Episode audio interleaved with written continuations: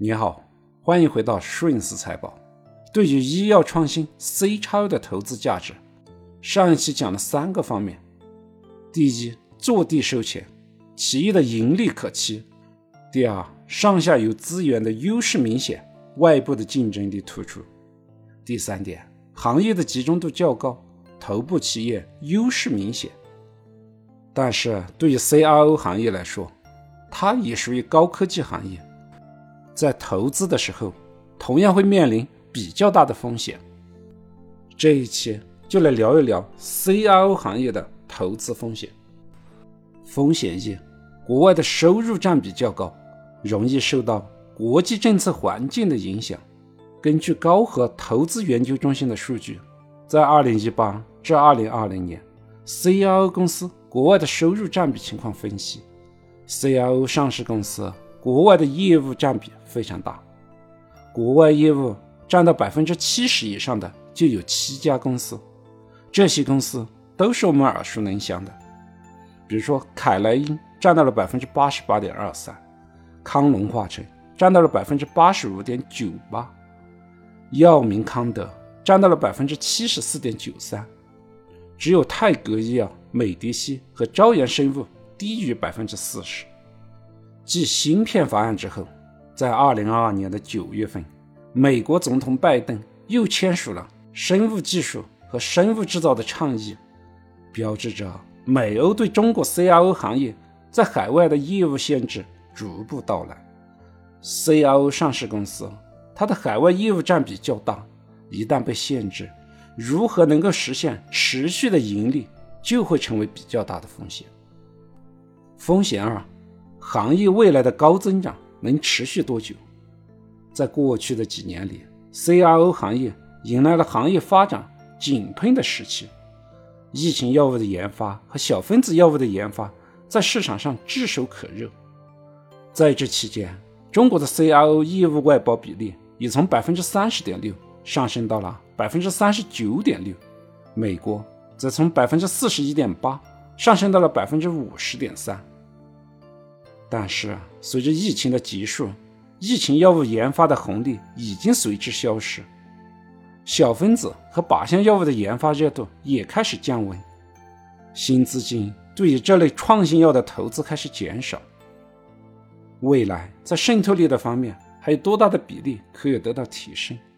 资本对新药的融资需求是否会得到提升？还有？就是有没有更多的创新领域可以引发资本的热情，这些都是 CRO 行业未来的不确定性。从国内的市场来看，创新药上市的进度明显的加快，这可以成为对 CRO 投资的机会。但同时，我们需要看到的是，新药上市之后，如果想进入国内的医保报销系统，一般来说都是参加国家药品的医保谈判。从目前的政策落地来看，国谈药物的进院情况并不十分理想。在医院方面，也是迫于医保费用总支出的控制，国谈药品虽然经过了灵魂砍价，但是价格还是相对较高，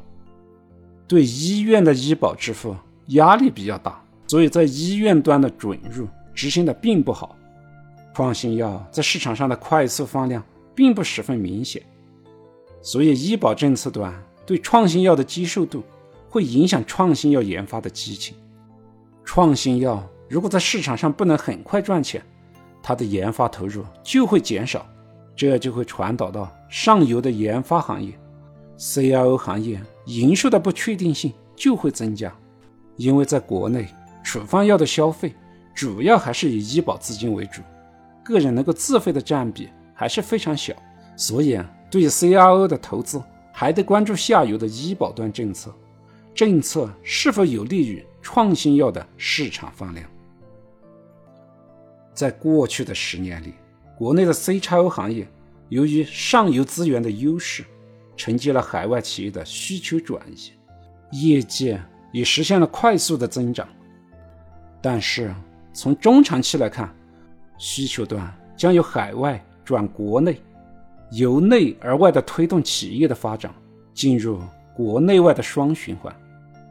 头部企业受益于行业的高壁垒，将向着 CRO、CMDO 的全产业链整合发展，会具备更好的投资价值。然而，由于 CRO 行业具备了高科技企业的属性，在目前的国际环境中，会不断的受到外部的打压和限制，不确定性较高。国内医保支付对于创新药的接纳度，也会成为投资风险的重要观察指标。